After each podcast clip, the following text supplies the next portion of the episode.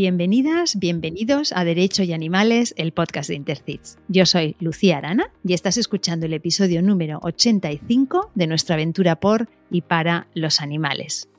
Hoy estoy especialmente contenta porque cruzamos el charco y nos vamos hasta Chile para hablar con un referente en materia de protección animal en aquel país. María Celeste Jiménez, bienvenida. Muchas gracias Lucía, siempre un placer hablar con los amigos de todo el mundo sobre lo que nos apasiona y que son los animales. Comenzaste a ejercer como abogada, asistente y fiscal en la Fiscalía del Ministerio Público en Chile. Posteriormente estuviste más de una década en la Defensoría Penal Pública en Santiago. Has participado en más de 500 juicios orales, en miles de audiencias de control de detención y audiencias preliminares. Estamos hablando de delitos sexuales, homicidios, feminicidios, lesiones, delitos contra la propiedad, delitos económicos. Has participado además en importantes casos en el ámbito que nos ocupa, el derecho animal. Candidata al Senado por el Partido Ecologista Verde en 2021 Eres máster en Derecho Penal por la Universidad de Talca y la Pompeu Fabra de Barcelona. Master of Laws en Litigación por la California Western School of Law de San Diego y actualmente embajadora de esa misma universidad en Chile y Latinoamérica. Has participado en la redacción y asesoría de proyectos de ley en temas de derecho animal y eres presidenta de Anima Naturales Chile y asesora de Animal Libre. Tu labor pedagógica es muy amplia. Eres fundadora y directora de América Litigación, academia dedicada a la formación de abogados. Celeste, empecemos con las preguntas cortas para conocerte un poco mejor. ¿Tu familia dice de ti que eres? Inquieta, muy inquieta. Siempre escucho, ¿dónde estás? Ándate para la casa. Siempre están ahí como pensando que ¿Dónde va a arrancar? ¿Qué va a hacer ahora? Pero eso me gusta, está bien. ¿Y tu momento favorito del día o puede ser de la semana? Todo momento en que puedo abrazar a mi gato, a la pelusa. Eso me da una paz increíble, abrazarla. Abraza la pelu es mi frase, mi mantra, abraza la pelu. ¿Y si fueras un color, cuál serías? El blanco yo creo. Me gusta mucho el blanco, me da mucha paz el blanco. el blanco son todos los colores. En escala cromática el blanco puede transformarse en todos los colores. ¿Y tienes alguna vocación frustrada? Sí, yo quería ser periodista de guerra. Yo quería ser periodista de guerra. Sí, después terminé estudiando derecho y ahí me convertí en abogada. Pero, pero sí, inquieta, muy inquieta, periodista de guerra. Ay, ni más ni menos, además de guerra, claro, eh, todo cuadra, ¿no? Es este no parar, ¿no? Y, y, comunicar. Pero eh, ahora, si no fueses abogada, ¿te gustaría ser periodista? Mm, mira, yo quería ser eh, pintora, porque yo pinto también, quería ser cantante porque también soy soprano lírica, soy, soy soprano y canto, por años canté en coro, pero mi así profesión formal, yo quería estudiar periodismo, trabajé 10 años en radio en Talca, donde vivía cuando era pequeña. Desde los 14 a los 24 años yo trabajaba haciendo programas de radio, eh, así que lo del periodismo tiene mucho sentido.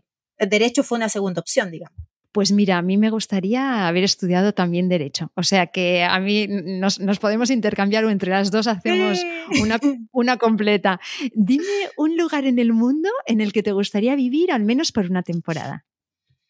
Ay, a ver, hay un lugar que a mí me gusta mucho, donde voy cada vez que puedo porque estudié allá, que es San Diego, California.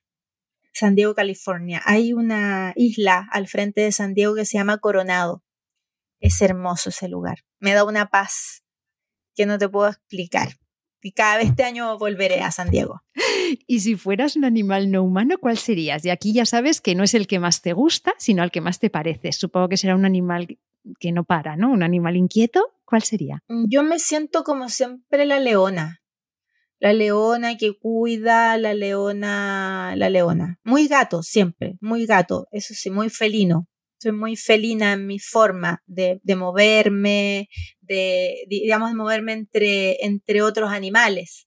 Ya cada persona tiene su forma animal, ¿verdad?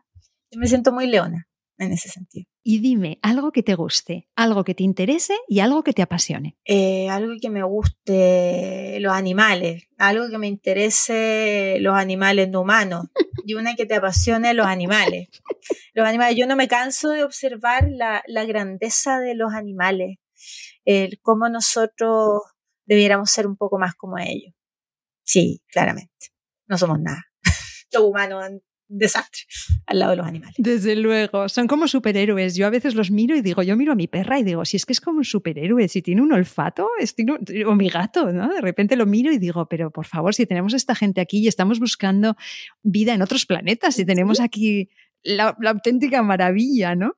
Y si de pronto fueras millonaria, de pronto esta tarde fueras millonaria, no volverías a... Mm, no volvería, quizá no volvería a ir al supermercado, eh, no sé, quizá no volvería, no sé, no, no, no, me, no, me, he imaginado ser millonaria, no, no es algo que a mí me, me, me persiga el tener, nunca me he imaginado así como millonaria o el tema de la, la ambición material. Eh, yo siento que Dios siempre me provee y me siento una persona abundante desde que todas las mañanas me levanto y tengo lo que necesito para poder hacer cosas que me gustan y hacerles bien. Eso, yo ya me siento millonaria. Por eso como que nunca lo he soñado. Qué bueno. ¿Y eres más de series o de películas? Mm, me gustan más las películas. Recomiéndanos una peli. Mira, si hablamos de temas animales, hay una que me gustó mucho, que era Okja. Okja. Ah. Se escribe así. Que es una película china, china-coreana, por ahí puede ser Em, se trataba de una niña que hacía lo imposible por rescatar a una, a, un, una vaca que le querían quitar. Todas las películas que son de rescatar animales me gustan mucho. Sí, muy recomendable, Okja. Sí, sí, la pondremos en, las, en las notas del programa. Y también te quería preguntar por alguna protectora, nos gusta poner en las notas del programa para darles visibilidad, protectoras que, bueno, que a las, a las, personas entrevistadas os gusten porque conocéis, confiáis en cómo trabajan. ¿Hay alguna por allí que nos puedas recomendar? Yo recomiendo acá en Chile Santuario Empatía, porque siento que hay mucho trabajo, muy valioso por cierto, en perros y gatos, pero hay pocos santuarios para animales no humanos que no son perros y gatos que es una vaca, que es un, cordero, que es un caprino, y yo recomiendo Santuario Empatía. Ahora en España yo sé que está el Santuario Gaia de Ismael, que es nuestro Ismael que inspiró el nombre de Ismael, eh, y también, bueno, si, si pueden ayudarlos a ellos, también me gustaría mucho, porque ellos hacen un trabajo muy valioso. O sea, me quedo con las protectoras de animales, eh, no perros y gatos. En esta vez, aunque al oro, por cierto, yo me partí con tema de proteccionismo de perros y gatos, pero luego me di cuenta que, que hay otros animales más silenciados que necesitan mucho, mucha atención de nosotros. Celeste, antes de entrar a hablar del caso, hay algo que leí en tu web y que me pareció muy interesante porque también comparte el espíritu de nuestro podcast, ¿no? Lo cito textualmente. El acceso a la justicia no debe ser un privilegio, sino un derecho para todo el mundo vivo. ¿Puedes desarrollarnos un poco más esta idea? Muchas gracias por la pregunta, Lucía. Para mí, eh, justicia no es justicia si no les llega a todos los que están en este mundo. Y así lo he entendido siempre. Tuve muy buenos maestros que me enseñaron eso. Quien fue mi mentor, don Godofredo Stutzin, el primer gran abogado animalista chileno. Eh, él hablaba de, los derechos de la naturaleza, de los derechos del mundo vivo y que nadie quedara fuera. Yo estoy muy marcada por una vez que lo vi parar su camino ante un pequeño bichito que iba caminando eh, en el patio de su casa. Y me di cuenta que personas tan importantes como él eh, para mí o en general para el mundo de los abogados, eran capaces de detenerse a observar y a darle su espacio a todo ser que existe. Si nosotros aplicamos eso en la justicia, debiéramos no dando tribunales pequeños ambientales o justicias paralelas pequeñas para animales o seres que vemos como pequeños, sino que deberíamos darle el mismo nivel, preocupación, redacción, importancia, inteligencia a la justicia que aplica a todo lo que vive en el planeta. O estamos hoy día en un minuto en que le falta justicia al planeta y creo que falta emparejar hacia donde hemos dejado de lado por muchos años. Pienso que todo ser que viva merece ser defendido.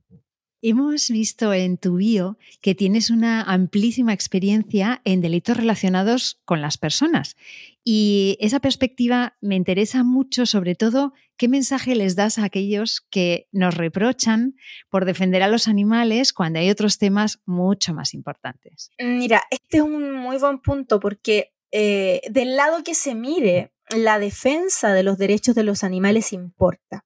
A mí me toca muy seguido hablar de esto con gente que está en política, que no son animalistas, que no tienen un sentimiento de, interés de protección hacia los animales no humanos.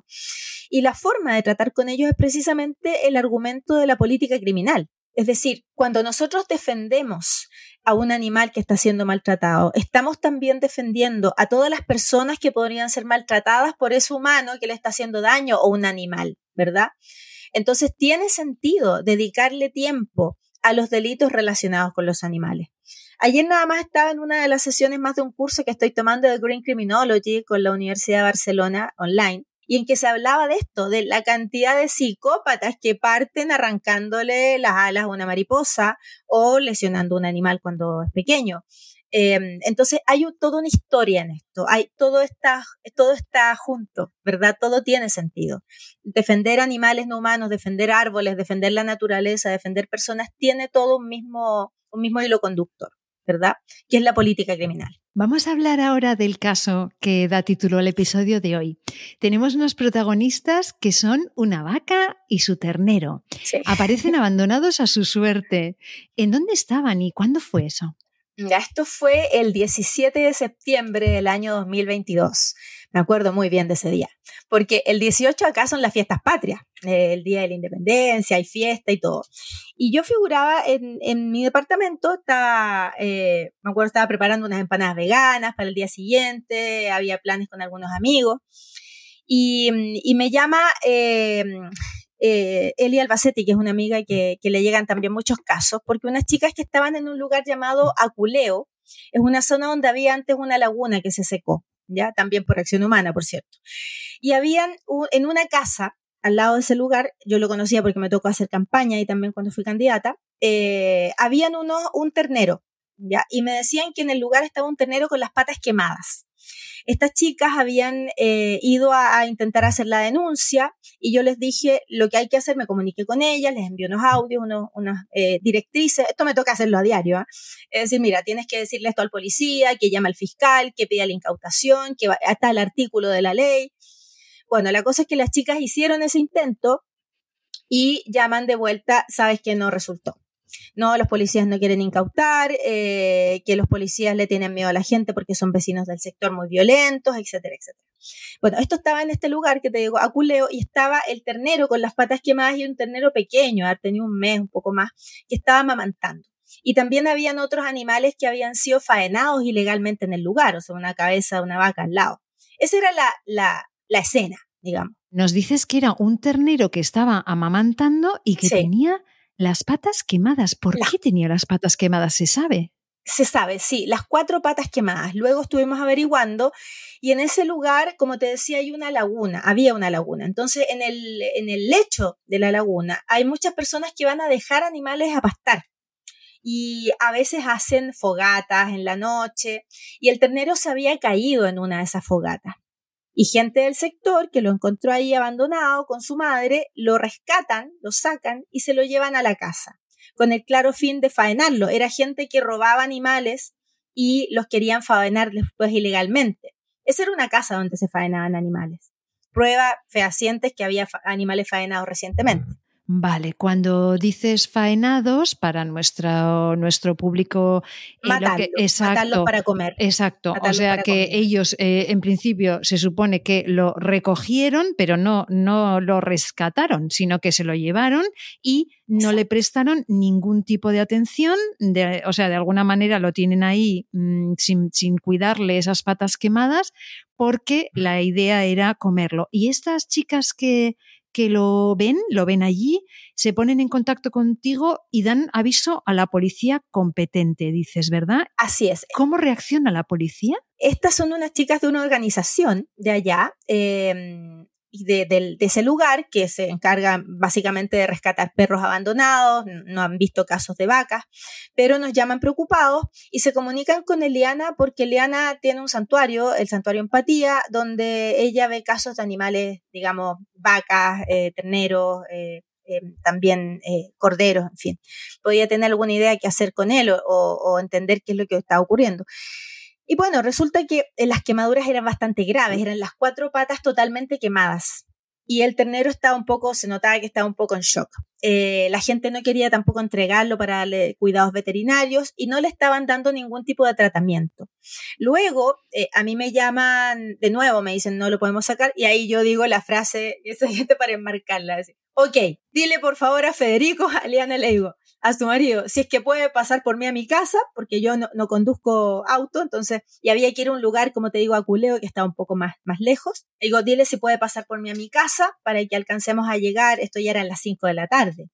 Entonces le digo, yo no me devuelvo sin el ternero. Ya, me enojé. O sea, mi, mi, genio cambió. Dije, yo no me devuelvo sin el ternero. ¿Qué se han imaginado estos policías que no quieren dejar que saquen un ternero en esas condiciones? El ternero está siendo maltratado. ¿Por qué maltratado y por qué hay delito? Es porque en Chile el delito de maltrato animal incluye acción, omisión o abandono. Entonces acá estamos ante la segunda de los presupuestos, que es la omisión de cuidado. No darle una atención veterinaria especializada a un animal, cualquiera que sea, caballo, elefante, vaca, perro, gato, en esa situación es una omisión. ¿Ya? Y te lo digo porque participé en la creación de ese tipo penal y porque hemos trabajado por años para que eso también sea delito tengo casos de condena también antes que existiera el delito que diga omisión. Ahí. Entonces dije, yo no me devuelvo sin el ternero. Bueno, pasó Federico, el, marido de Liana, que son los que tienen el santuario, y nos fuimos a Culeo, que a, a una hora un poco más desde mi casa. Llegamos allá, yo fui a hablar con el policía, estaban las chicas, fui a ver al ternero, que quedaba en una casa cercana, fui a hablar con el policía y le dije, bueno, eh, llame al fiscal. No, es que no podemos mandar bitácora llame al fiscal, envíele la bitácora, envíele esta foto. Ahí, digamos, puse toda mi, impronta de abogada encima de la mesa. Le dije al, policía, le, fui eh, dando ciertas instrucciones de lo que tenía que hacer y él sabía que no lo había hecho. Entonces, lo que ocurre ahí es que mm, el fiscal le envía las fotos en la bitácora al fiscal, un poco obligado, porque yo le estaba, le estaba diciendo que si no le iba a acusar a su superior. Y fíjate que no me alcancé a sentar en la silla cuando el fiscal responde orden de incautación. Y el policía me mira y me dice, orden de incautación. Y yo dije, por fin. Bueno, y Pero qué maravilla. Sí, fue, fue de locos, porque imagínate, yo estaba en mi casa cocinando y de pronto me llaman y digo, bueno, vamos a rescatarlo. Y yo, no, yo dije, yo no me devuelvo sin el ternero. Ahora, tú sabes que dónde me meto un ternero. imagínate. Me, me, parece una maravilla lo que cuentas porque de alguna manera eh, muestra que donde hay una voluntad hay un camino. Entonces, seguramente estas, este, estas policías mm, tampoco tenían muy claro lo que tenían que hacer. A veces hay un, al menos aquí en, en nuestro país, hay un punto como de desconocimiento, de no tener muy claro qué hacer en una situación, porque este tema del derecho animal, como sabes, es nuevo, realmente es bastante nuevo. Entonces me imagino que de alguna manera llegar allí tú con toda tu, bueno, pues, pues, pues la, seguridad que te da estar haciendo, estar haciendo tu trabajo, ¿no? Me, me encanta, o sea, me encanta esta historia. Entonces, nadie había hecho nada por Ismael y tú consigues en, en unas pocas horas sacarlos de allí con la orden de incautación. ¿Cómo lo haces? O sea, aparte de, decir, haz la bitácora, que entiendo que es como el, acta, ¿no? De, lo que ha ocurrido. Eh, ¿La bitácora es como si fuese el informe? Sí, la bitácora, a ver, los fiscales funcionan, yo trabajé en fiscalía, entonces conozco cómo funciona este sistema y, con esa seguridad llegué a comunicarme con el policía.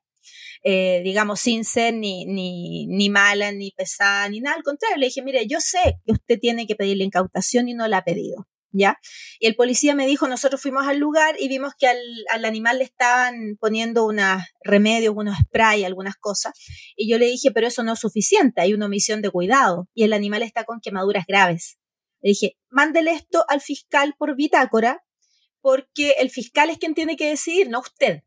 Entonces, yo sabía eso, porque yo había trabajado en fiscalía, sabía cómo funcionaba el sistema. Entonces, ¿qué es lo que se origina de esto, Lucía? Que esto yo lo trato de multiplicar todos los días, porque quiero que la gente se empodere, que vaya y sean capaces de decirle al policía lo mismo en cualquier lugar del país. Todos los días yo vivo enseñando esto. Hago a veces historias también en mis redes sociales, hago uno que otro live, pero, pero las conversaciones por teléfono son a diario. Yo esto lo he repetido cien veces. Porque existe el delito, ¿verdad? Es un delito que es un lujo en Latinoamérica y, en el mundo porque no distingue animales. Y además no te dice perro o gato, ni tampoco te dice qué conductas específicamente son maltrato, sino que solamente te habla de acción, omisión o abandono. Y además se usa el concepto de crueldad con animales, que es valiosísimo porque la crueldad es algo que tiene mucha, mucho espectro. Nosotros hemos logrado en Chile que formalicen a personas que han eutanasiado animales sin justificación. Eso es una crueldad. Digo, es un lujo penalmente contar con este tipo penal y tenemos que hacer que se aplique. Ya por lo que decíamos antes, razones de política criminal y por cierto, desde mi corazón, por los mismos animales. ¿Ya? Porque estamos de alguna manera formando un mejor, un mejor eh, planeta. Y además porque, fíjate, es un lujo, como dices, porque como vemos también aquí en este podcast y vemos habitualmente, muchas de las formas de maltrato que se dan contra los animales no son siempre por acción, son por omisión. O sea, muchas veces a los animales se les deja a su suerte, se les deja encerrados, encadenados, se los mata de hambre. Tenemos episodios en los que los animales simplemente con comida se hubieran recuperado, ¿no? Entonces, es un tema, mm, qué maravilla, qué maravilla. Ay, me está gustando muchísimo escucharte, Celeste, te lo agradezco mucho. Y mm, los animales, entonces, o sea, el siguiente paso, cuéntanos cómo fue aquel día, porque es muy emocionante. ¿Qué pasa ese Día, o sea, tú dejas... el día de la vida, se fue tremendo. Yo estaba en mi casa cocinando las empanadas veganas. No, la, historia, el final termina con que nos comimos las empanadas veganas en el santuario el día siguiente. pero te voy a contar el camino. Resulta que ya el fiscal da la orden y venía la fase 2. Nosotros fuimos con Federico en una pequeña camionetita del santuario donde cabía Ismael nada más. Llegamos al lugar y fuimos, el policía, bueno, me, dice, incautación, dijo la fiscal. Ok, vamos. Entonces ya nos fuimos todos al lugar del hecho, que quedaba como un par de calles de ahí. Esto es un pueblo chico y este era una calle, que, eh, un, un, callejón que quedaba cerca y al fondo estaban, bueno, varias familias, la gente estaba muy enojada porque le íbamos a quitar los animales que eran su comida. Ellos los veían así, nadie estaba preocupado realmente por cómo ellos sufrían. Y bueno, hubo algún ahí eh, eh, conflicto con las personas, yo lo manejé en términos cabeza fría, dije, bueno, nosotros venimos con una orden y punto. Y después empezó, bueno, ahí llaman al fiscal, la fiscal de nuevo, ahí, ahí se comunican por teléfono con los policías y la fiscal les pregunta cuánto tiempo tenía el ternero y la fiscal dice, bueno, entonces está, está amamantando, le dicen, porque los policías vieron el tema de está amamantando como una excusa para no incautarlo porque era trámite, ellos tenían que hacer papeles ahí, llenar formularios. Y la fiscal les da la mejor respuesta de vuelta. Ah, como está amamantando, tienen que llevarse al ternero y a la mamá. Llévense a la vaca. Y ahí yo miro a Federico y le digo, Fede, no cabe la vaca en la camioneta. y ahí nos largamos a reír. ¿Dónde me meto una vaca a esta hora? Ok, busquemos transporte para ternero y mamá vaca. y bueno, a todo esto yo estaba subiendo alguna que otra historia a mi red y no me doy cuenta cuando al poco rato eh, éramos famosos en todo el mundo porque todo el mundo estaba siguiendo esto, que era una historia de que ya logramos incautación, ahora vamos por los animales. Bueno, la cosa es que llegamos al lugar, logramos eh, conseguir transporte. Eran ya las 9, 10 de la noche, tratando de conseguir transporte para sacarlos de ahí en la misma noche, porque si los dejábamos ahí al otro día ya no los íbamos a encontrar. Y teníamos que llevarlos al menos a un lugar cercano sacarlos de esa casa. Se levantó un procedimiento policial, nos tomaron la información, todos los, datos, el ternero y la madre quedaron incautados a mi nombre como responsable y bueno, se iban a llevar luego al santuario Empatía. Eh, las chicas de allá de la organización animalista nos colaboraron muchísimo con conseguir el transporte. Eh, luego, ¿sabes algo interesante? Yo hice campaña política en esa zona en su momento porque era una zona que estaba muy afectada por la sequía. Y en ese minuto llamé a algunas personas que me ayudaran porque necesitábamos un médico veterinario que, que diera un primer informe. Y llegó una médica veterinario que nos atendió muy bien y se acordaba de mí también. Y, y, ella dijo, eso fue decisivo, ¿ah? eh, fueron a la casa de la persona donde lo tenía y la persona trató de justificar que le estaba dando algún tipo de tratamiento porque le estaban poniendo un spray, que era como un desinfectante simplemente. Y la médica me dice, no le están dando ni un antiinflamatorio, ni un analgésico, ni un antibiótico, me dijo. Este ternero puede morir en dos días y con mucho dolor. Y él solamente está pasando el dolor porque tiene a su madre, porque está tomando la, la, teta de su madre. O sea, tienes que llevarte a los dos y, y tienes que sacarlo ahora. Y eso fue lo que quedó en el, reporte policial como algo súper importante, que lo que estaban haciendo ellos no era suficiente para lo que le estaba ocurriendo al animal. Y ahí está la omisión, porque nosotros no somos quienes para decir que es suficiente para calmar un dolor ajeno, si no somos veterinarios. Por eso la primera gran omisión, Lucía, es no llevar al animal a tener atención médica adecuada, tal como si fuera respecto de un niño, de un, de un humano. Claro, es que además quemaduras, que son una cosa tan y tan dolorosa. O sea, que aquí también has tenido un informe veterinario de, de, alguna manera, con muchísima rapidez y de una forma muy, muy, casi un poco, es que iba a decir milagrosa, no sé si es la palabra, ¿eh? pero desde luego. De lo hacemos nosotros, Lucía. Eso milagro lo vamos haciendo a poco.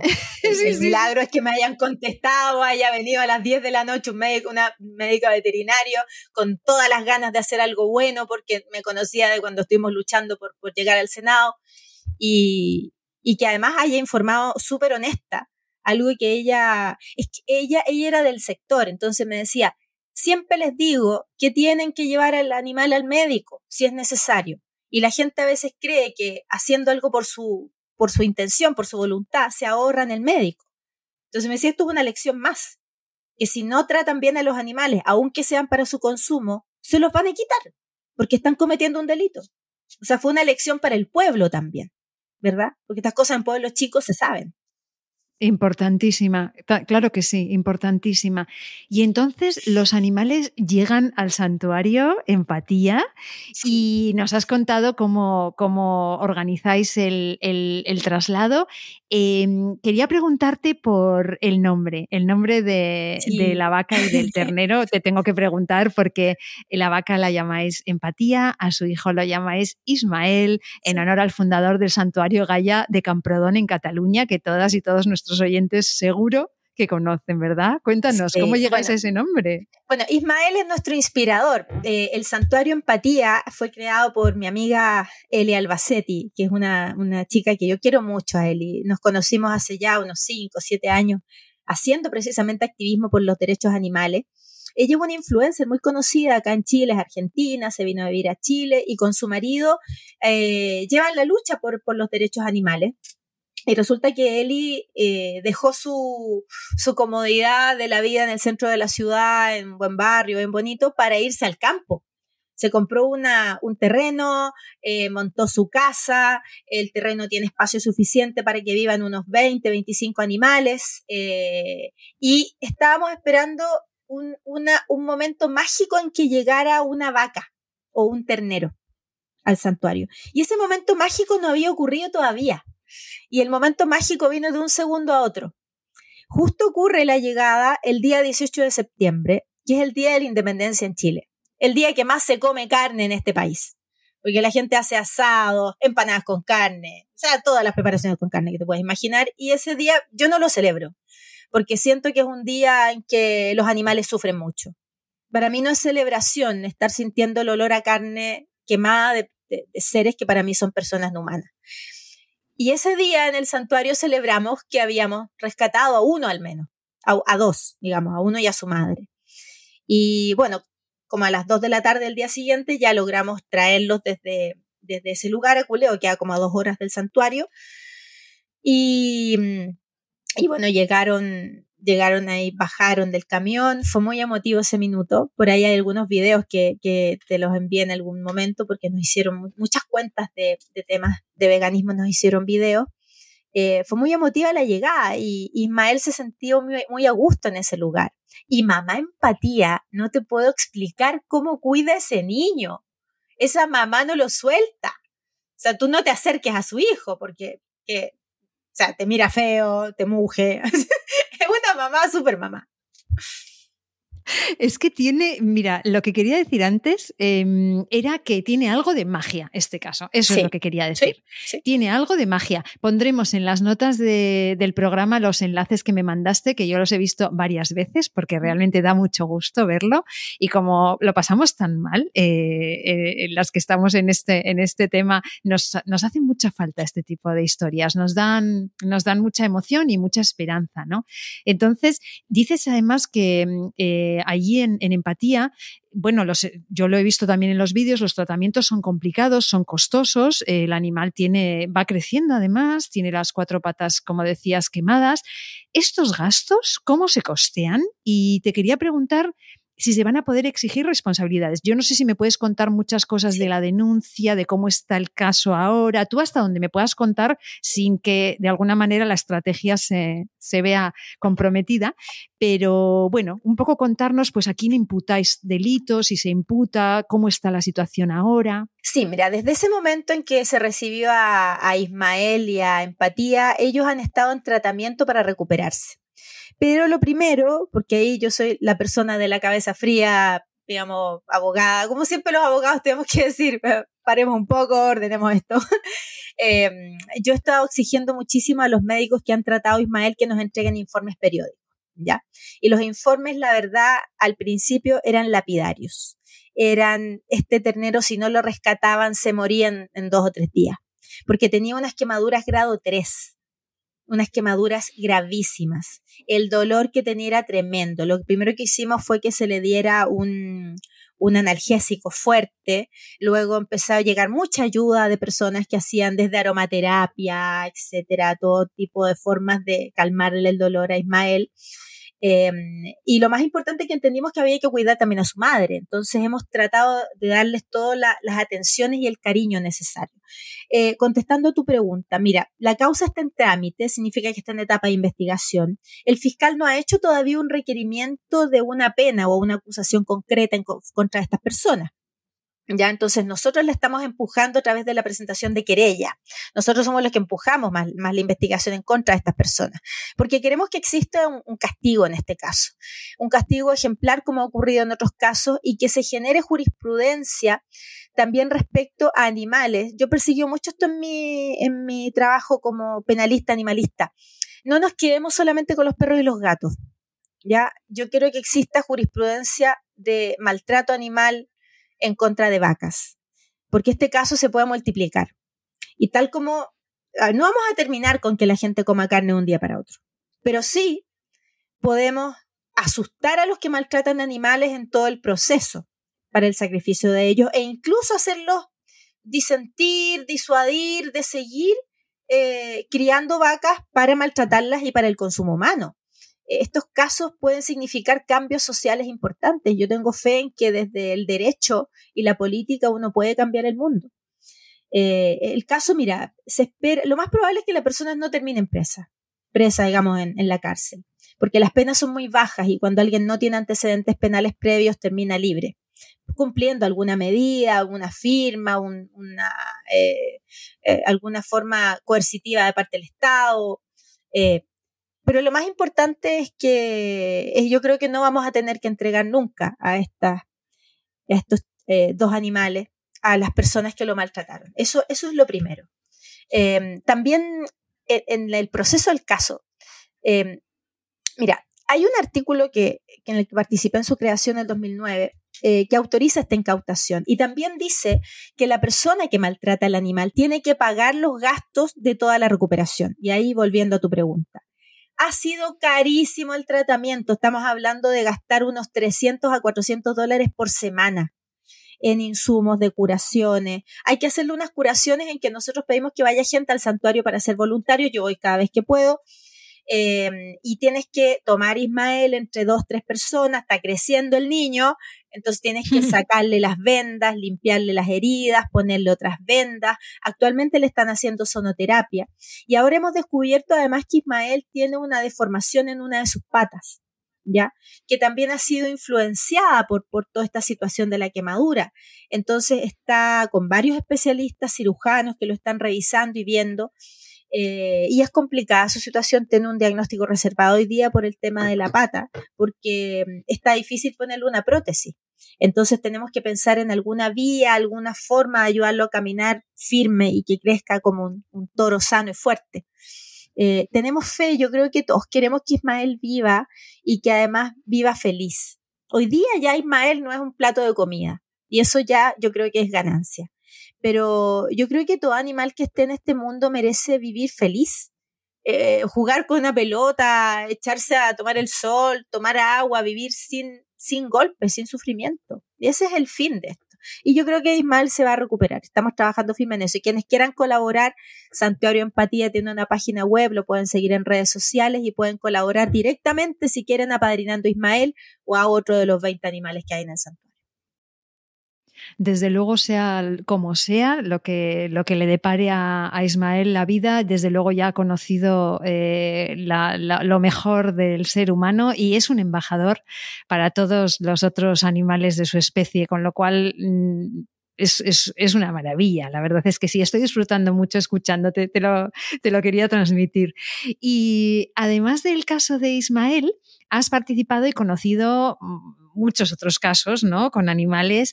No sé si te gustaría comentarnos alguno más que por algún motivo te haya tocado especialmente.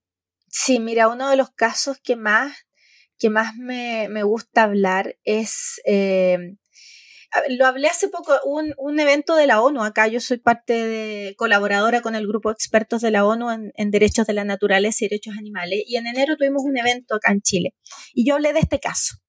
Eh, en razón precisamente de la medida cautelar, de poder sacar los animales de donde están, cautelares que pueden servir para muchísimos fines relacionados también con derechos animales y derechos de la naturaleza.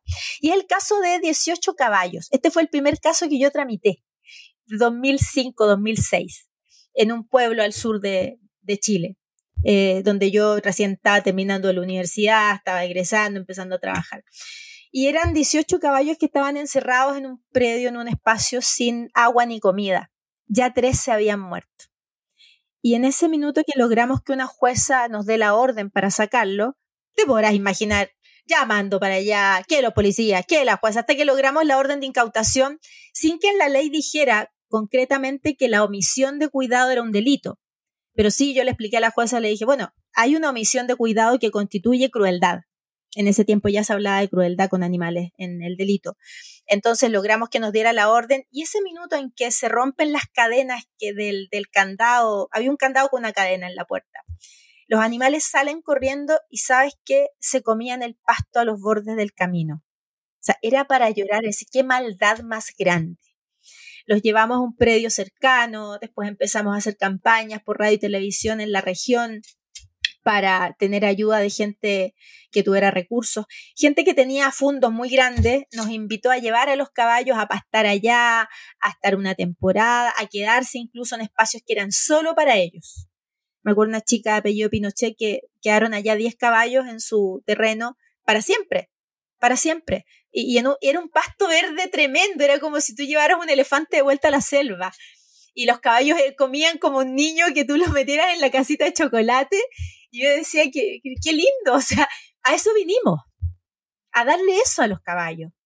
Eh, y esa causa la perseguimos por más de 10 años y el 2016, se, se, fíjate que se postergó el juicio como 20 veces, ¿ya? Y todas las veces llegamos todos los testigos. A el, llegó el veterinario, que somos amigos hasta hoy día, los testigos que, que rescataron con nosotros los caballos, etcétera. Hasta el último día dimos la pelea y la persona terminó condenada por delito de maltrato animal. No terminó preso, pero terminó con una condena en su papel de antecedentes, que para nosotros es el premio de por decir, esto es maltrato. El, el, tener 18 caballos sin comida, sin agua hasta morir, también es un delito. Y al final, después de cada caso, hay un mensaje, ¿verdad?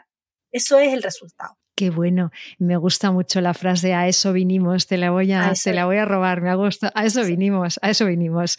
Y el año pasado, Celeste, se celebró en Chile el referéndum constitucional en el que se presentaba un texto que incluía importantes avances en los derechos de los animales y de la naturaleza. Desde aquí lo miramos con mucha esperanza. Finalmente fue rechazado, pero para las y los oyentes que no conocieran los detalles, ¿Qué valoración harías al respecto, respecto a aquella, aquella, aquel trámite y, cómo era aquel texto, lo que nos quieras contar? Mira, yo valoro todo el proceso que ocurrió después del estallido social, completo. Desde el momento en que la gente salió a la calle a gritar que en Chile no había cómo decir lo que necesitaban. Y también ahí valoro que mucha gente cuando salió a la calle también dijo que los animales les importaban. Eso, eso creo que es el cambio el que la gente ya no grita solo por ellos, gritan por todo el mundo vivo. Eso es lo que a mí me llena el alma. Entonces, eso originó un proceso constituyente, luego justo enmarcó con la elección de parlamentarios, que me, me correspondió participar como candidata, pero ese proceso constituyente que nace del estallido social no solamente tenía demandas sociales para las personas humanas, sino que también incluía la demanda social por los derechos animales y de la naturaleza. Si bien es cierto, se rechazó la constitución completa, yo diría que si tú hubieras pedido que la gente votara por capítulos, el capítulo de los derechos de la naturaleza los derechos animales, yo apuesto aquí mi mano a que habría tenido más de 80% de aceptación. Porque era el que además tuvo más votación cuando se hicieron propuestas populares de norma o, iniciativas populares en que uno decía, mira, yo quiero proponer que los animales eh, son sujetos de derecho y la, y la gente firmaba ahí electrónicamente, como yo sé que en España también se hace para iniciativas de ley. Entonces fue de los temas que más tuvo aceptación de la comunidad. La gente rechazó la constitución por otras razones, por muchas fake news, pero por otras razones que tienen que ver con otros aspectos políticos, pero no con eso. Y, fíjate que lo más importante es que llegamos a instalar un concepto que no había ocurrido en ningún país del mundo, pero que es posible armonizarlo e instalarlo en el derecho, que es sujetos de derechos. Algo de lo que yo vengo hablando desde el año 95. Yo en el año 2000 hice mi memoria de grado en la Universidad Talca en condición jurídica de los animales. En aquel tiempo yo ya hablaba de que los animales cosas no eran y que sí deberían tener un estatus jurídico distinto como por ejemplo el de persona no humana, del que se habla en Francia hoy día, eh, y también el, o el estado eh, de, de sujetos de derecho. Ahí uno puede ponerse creativo, ¿verdad? Yo creo que lo correcto es persona no humana, pero se recogió en un texto de nivel constitucional. También se recogía en ese texto que los animales tenían derecho a vivir una vida sin sufrimiento, sin maltrato, y se incorporaba la educación basada en la empatía a los animales. O sea, un texto valiosísimo, que podría haber cambiado la emoción de la gente cuando se vincula con la ley. Tú sabes que el mayor problema que tenemos hoy día en el mundo, eh, con la delincuencia, en general con todo lo que ocurre, es que la gente le tiene como una fobia a las leyes, porque sienten que no han participado en crearlas, porque sienten que las leyes las hace otro para imponérselas a ellos. Esto era hecho por la gente para vivirlo. Ese era el gran cambio constitucional que esperaba Chile. Y yo creo que no vamos a tener otra ocasión por ahora de hacerlo de la misma forma. Qué bueno lo que dices de que la gente siente que las leyes las hacen otros. Me parece, bueno, es que te doy tanto la razón en esto, porque además el sistema está hecho de una manera que de la sensación de que hagas lo que hagas, todo estuviese como pactado. Y te lo digo porque actualmente en España estamos teniendo la triste experiencia de ver cómo la protección animal se ha utilizado, y estamos hablando de los últimos días, como herramienta electoral y como intercambio de cromos, decimos, ¿no? Entre, entre partidos políticos. Entonces, tú como candidata al Senado en el 2021, me gustaría que me cuentes, porque está claro que yo tengo claro que es esencial que haya personas con un perfil realmente animalista que entren en las instituciones y tenéis toda mi admiración, no, más todavía. O sea, me, parece muy admirable las personas que lo, que, lo, que lo hacéis, ¿no? Entonces, ¿cómo fue tu experiencia como candidata al Senado en el 2021? Ay, fue tremendo. Fue una de las cosas más extremas que he hecho en mi vida. Me encantan los deportes extremos y esas cosas así como que vamos al juicio terrible. Fue, fue tremendo. Porque sabes que yo era una candidata pobre, yo era una candidata sin recursos, sin, yo soy una abogada que trabajo en, en, en mi arte u oficio, digamos, defiendo casos penales. Esa era mi experiencia jurídica, social y el tema animalista, por cierto. Pero yo no tenía experiencia en política ni en cómo se hace una campaña. Entonces, primero hicimos la campaña constituyente y ahí saqué una baja votación que no fue suficiente, pero sí fue una mirada de lo que podría ser el interés en el tema. Y después me ofrecen ir al, a lo del Senado. Y dije, ya, bueno, vamos, sin mucha expectativa, porque los grandes partidos, que tú sabes cómo funcionan en todo el mundo, se asocian, hacen sus pactos, sus cosas, y tienen una cantidad de recursos para hacer campaña con la que nosotros los ecologistas no contábamos. Entonces yo en ese minuto estaba con los ecologistas, ahora el partido está de nuevo en formación, ahí vamos a ver qué ocurre con ellos. Y fue muy interesante parar este tema al medio de toda esta plaza política porque nos miraban tan mal los demás, nos miraban como, como al niño pobre.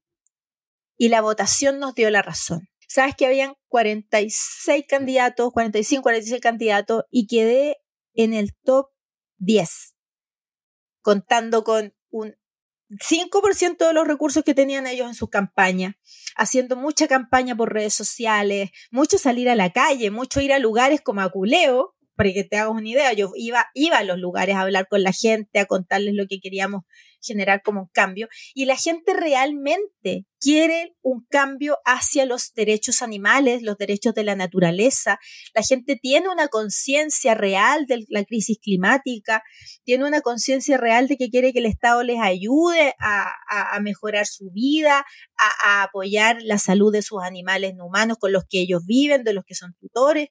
Eh, hay un concepto de familia multiespecie hoy día que el Estado no recoge.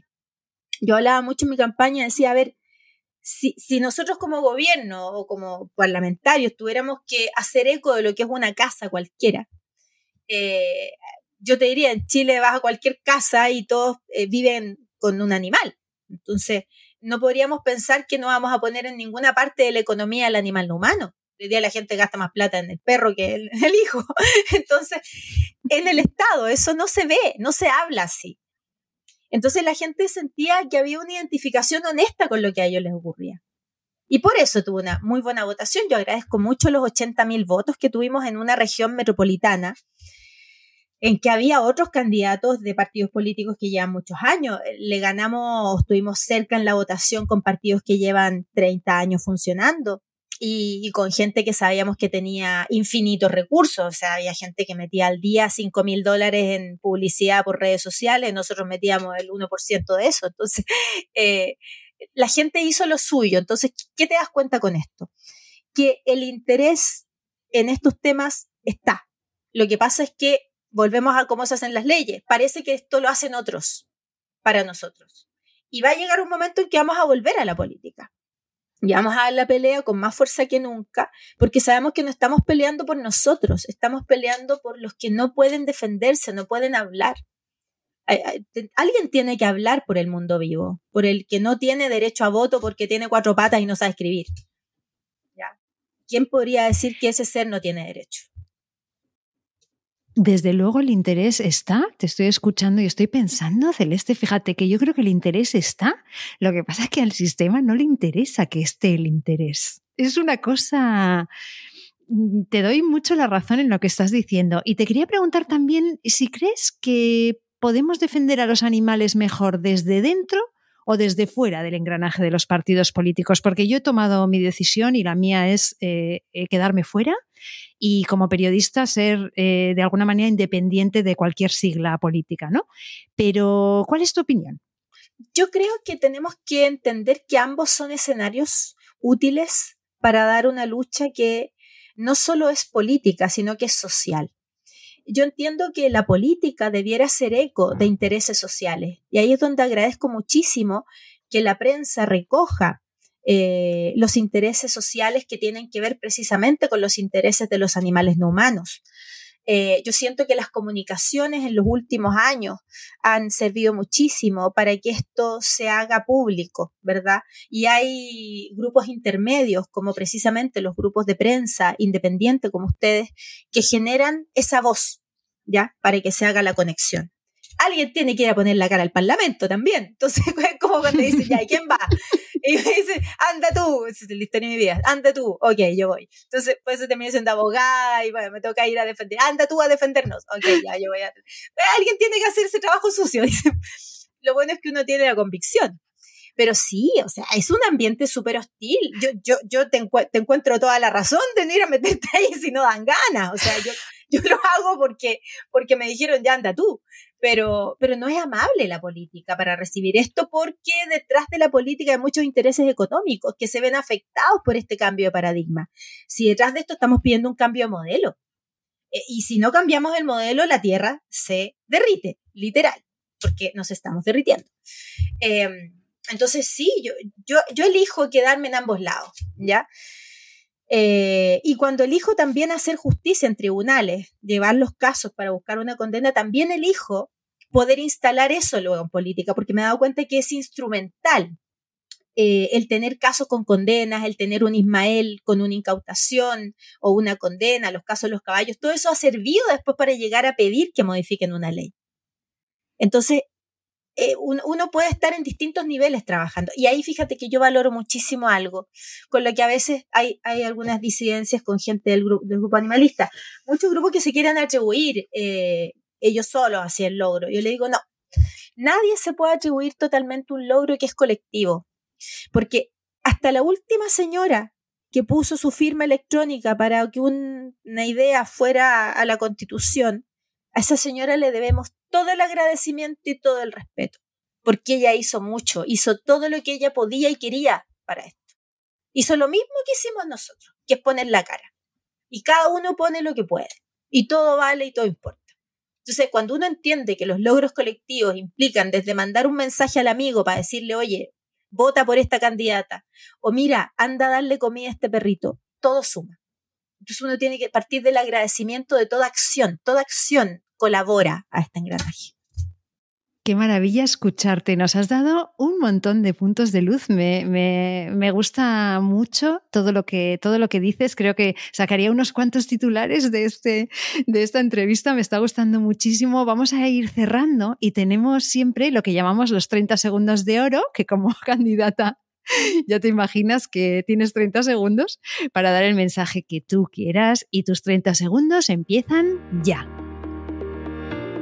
Lo primero es agradecer a la naturaleza que nos puso en este sitio, en esta época de la historia de la humanidad, en que juntos estamos sintiendo cosas similares que tienen que ver con hablar por los que no tienen voz.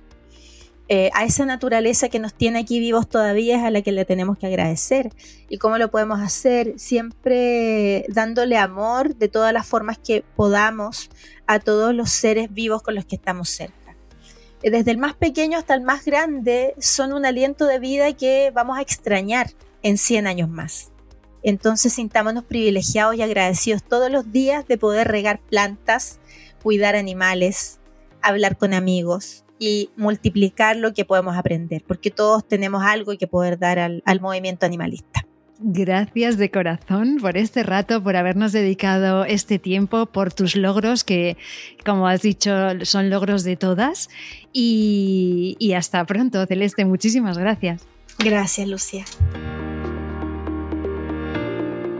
Pues hasta aquí un nuevo episodio de Derecho y Animales en el que hemos recordado que los animales son mucho más que perros y gatos.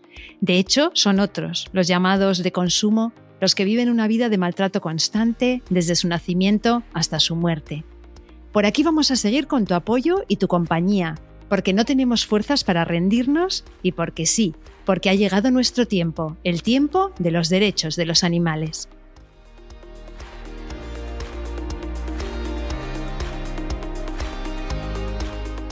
Nación Podcast te agradece haber elegido este podcast.